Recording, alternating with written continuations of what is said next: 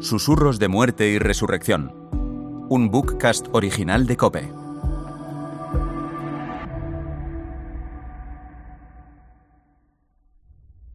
Sexto susurro. Abba, abrázame. Jesús se entrega confiado a su Padre. Me siento tan solo. Dormido, despierto o muerto. Me arde todo el cuerpo. Y la angustia es atroz. Y más, te necesito. Mírame, aunque sea de lejos. Siempre me decía que tenía tus ojos y tu mirada. Mírame, mírame.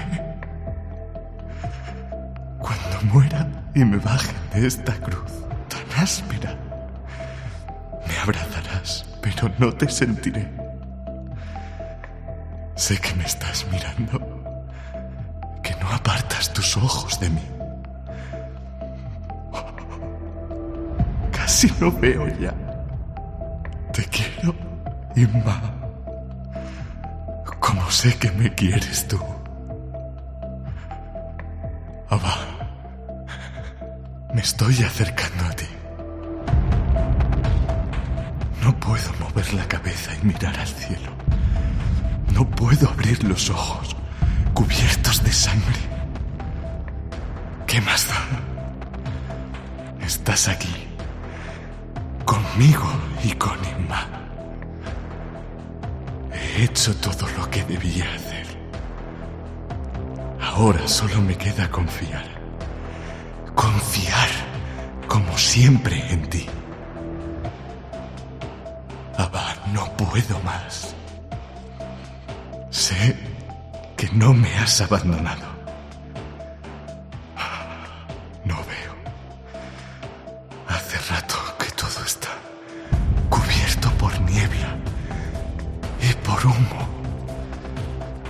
Oscurece más pronto que de costumbre.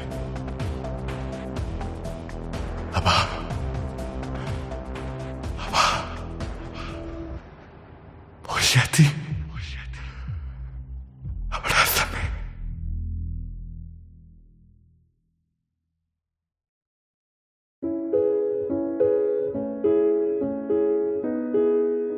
La muerte lo cuestiona todo. Nos da miedo porque no sabemos qué pasa cuando nos morimos. Lo vivimos como un corte total de nuestra existencia, como si hubiera un antes y un después a partir de un instante concreto. Sin embargo, ese instante no existe. No dejamos de respirar. Lo que sucede es que expiramos en esta vida e inspiramos en la vida eterna y seguimos existiendo en Él. Creer en Dios significa ser ateo de los falsos dioses, revelarnos ante lo inmediato y fiarnos y confiarnos en lo que todavía no vemos y menos aún entendemos. Nuestra manera de acercarnos a Dios tiene que cambiar completamente. Creer en Dios es aceptar el desafío de sentirnos y sabernos salvados en esa cruz. Es hora de borrar las imágenes infantiles de Dios que tanto daño han llegado a hacer. En la cruz hay un Dios libre que libremente se entrega a la muerte por nosotros, que libremente vive su amor hasta el límite, que libremente sigue sin pedirnos nada. No nos pide que le queramos, mucho menos que lo amemos, porque sabe que amor a la fuerza no es amor, que amor que soporta no es amor que amor que aguanta no es amor. Habrá quien pueda y quien quiera ignorar, evitar, silenciar y hasta negar a Dios, y lo hará. Sin embargo, quien de soslayo ve la cruz, su sombra en cualquier ser humano, y vuelve y alza sus ojos a quien está allí con los brazos abiertos. Desde la cruz ya nadie puede no amar.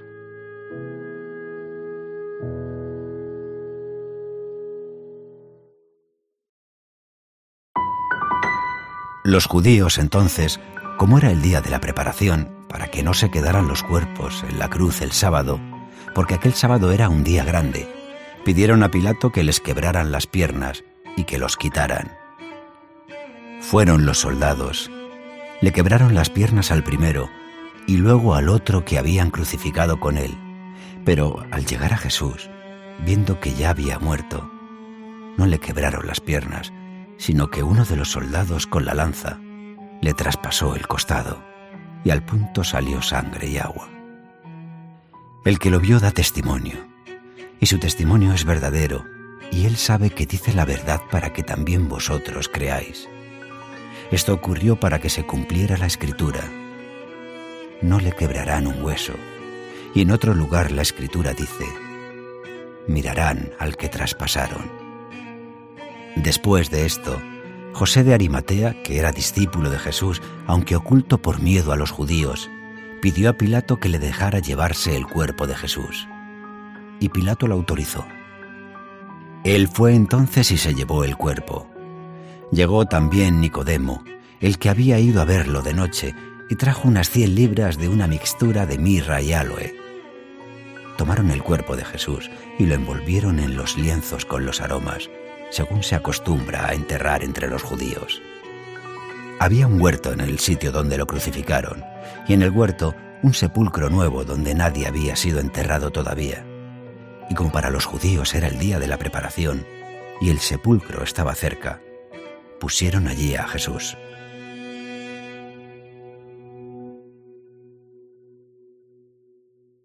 Susurros de muerte y resurrección es un bookcast original de Cope.